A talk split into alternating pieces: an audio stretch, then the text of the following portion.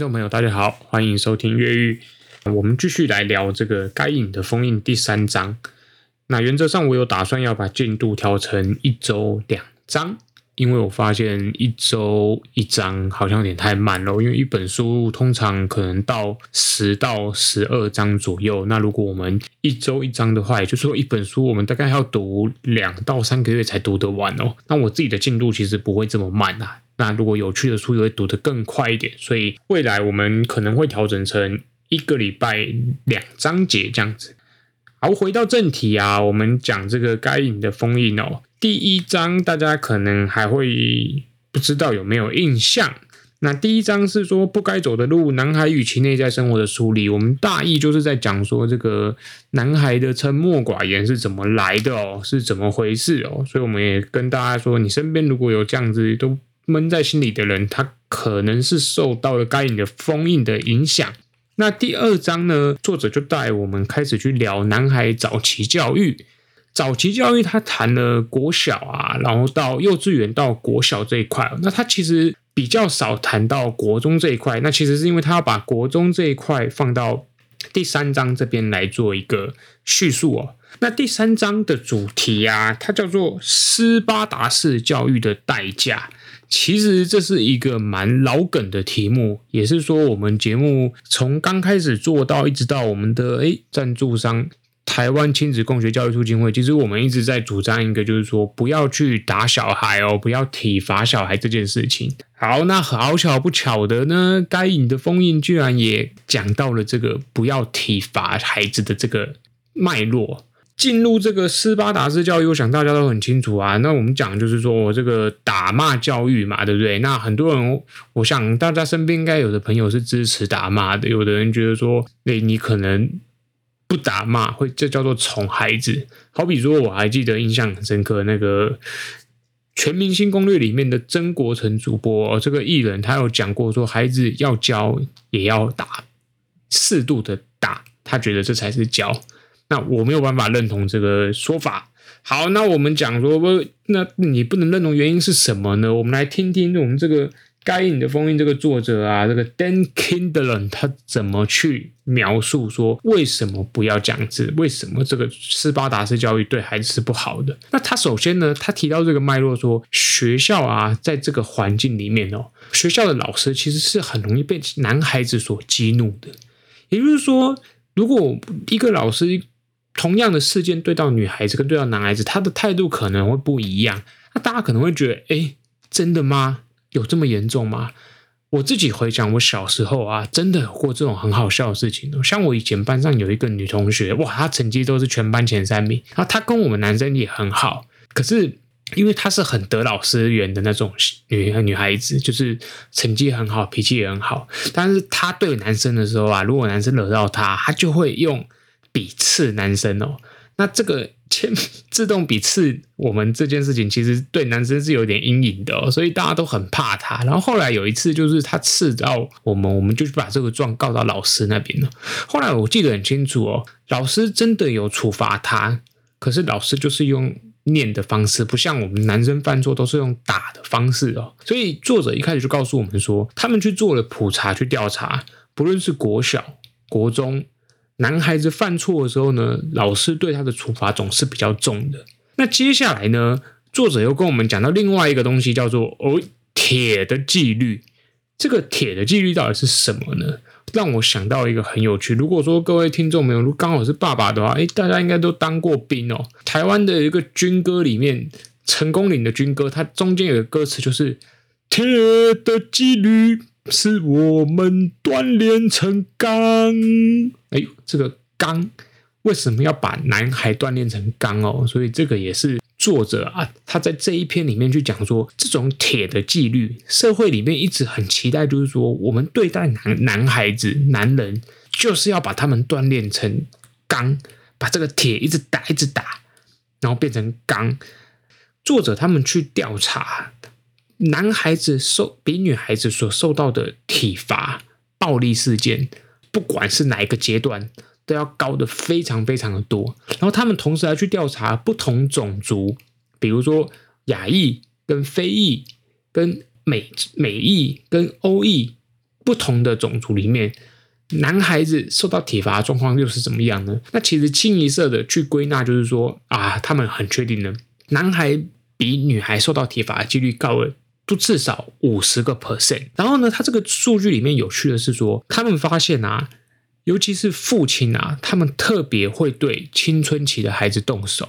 青春期的孩子是什么时候？啊，国中嘛左右嘛，就是小孩变化最大的时候。我自己还记得，我哥以前就跟我爸大打出手。那我自己印象中，我的生涯里面，我其实没有跟我爸打过架。可是我对我哥和我爸打架的事件，我这辈子大概都不会忘记那个画面。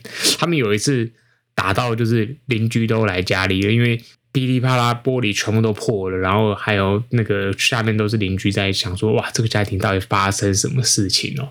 讲了这个。青春期这一块，会小孩很容易被爸爸给处罚这一块呢。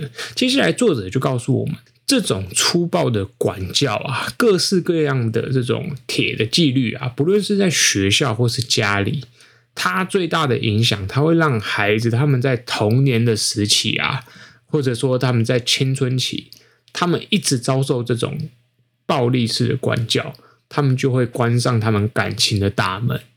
那这个关上大门会直到什么时候呢？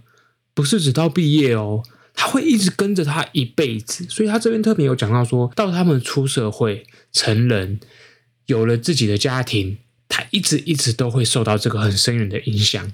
最重要的是，他们变成他无法表达或者去理解他们自己愤怒的情绪。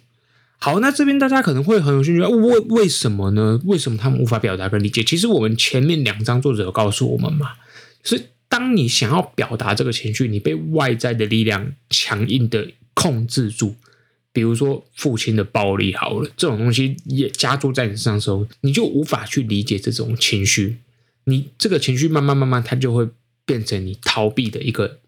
方向，那久而久之呢？哎呦，你你就别开始，只要一碰到这种情绪，你就不会表达出来。所以这也是为什么很多男生他们就可能他就突然就不讲话了。然后可能很多人觉得你为什么不讲啊？哦，原来是这个原因哦。所以这作者在这一章节里面，他一直在告诉我们，斯巴达式教育它是会有代价的哦。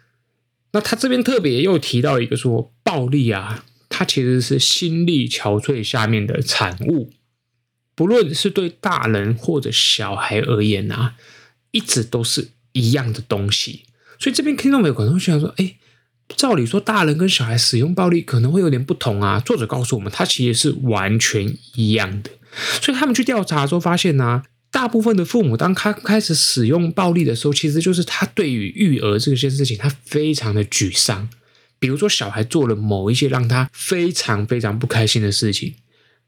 好比说什么哦，有很多小孩说哦，你怎么讲不听啊？这个讲不听包含很多层面嘛，比如说哦，我叫你不要捡这东西起来玩，你就一直玩；我叫你不要踢石头，你就一直踢。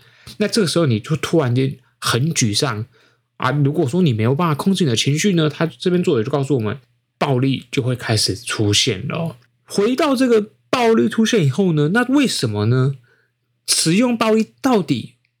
我们怎么去总结它带给孩子不好的影响？我想作者在这边给我们一个很棒的一个概念，就是说，当我们使用体罚的时候啊，我们其实没有教导小孩什么是负责、合乎道德的行为。他说啊，取而代之的是，我们其实放弃掉了这个教育机会。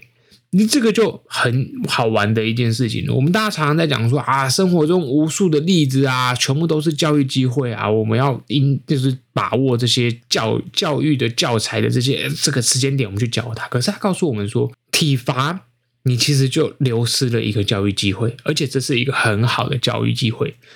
原本呢，它是一个窗户，可以协助孩子啊，他们用比较好的方式去关照自我的态度与行为。可是呢，你使用体罚完全无助于让他们的良知成型，所以使用暴力的人，他们就去调查之后发现说啊，这些用暴力的人，他们过去其实都被暴力对待过。比如说，你的父母会体罚，通常他就会复制到你自己身上去，你就会去体罚你的小。这也是为什么在台湾现在我们节目中聊了这么多，常讲说。台湾一直在改变，可是这个体罚好像还没有被拔除掉。因为上一代都多多少少都有很多的体罚，因为他们是从威权教育下面诞生出来的，所以孩子他们做过的某些犯罪行为，这边作者是明确的告诉我们，他是对父母的报复哦。那最末段呢，这部这个章节的结尾啊，我觉得他结得非常的嗯有感触。他说。铁的纪律啊，我们上面讲这种哇，这个男人就是要就是用打才能教啊，这种纪律啊，它只会让男孩的生命充满了悲伤，无法去享受平凡的喜悦与欢愉。我想这个大家要去套用在例子还是一样的，就是我们前面一直讲到说，有一些男生他们总是情感很抑郁，他为什么没有办法享受很基础的事情呢？那些快乐。会不会跟他过去这些受到的伤痕是有关联的？那他说，真正良好的管教啊，好的管教，我们应该是要包容男孩子啊，他们过剩的经历啊，提供他们生理跟情感上所需要的安全感，才能让他们习得自我控制与合乎道德的行为哦。那这一章的最末啊，我想请听众朋友去回顾一下，你记不记得小时候你被体罚的每一个？画面，以我主持人来说，我真的记得我所有被打的回忆。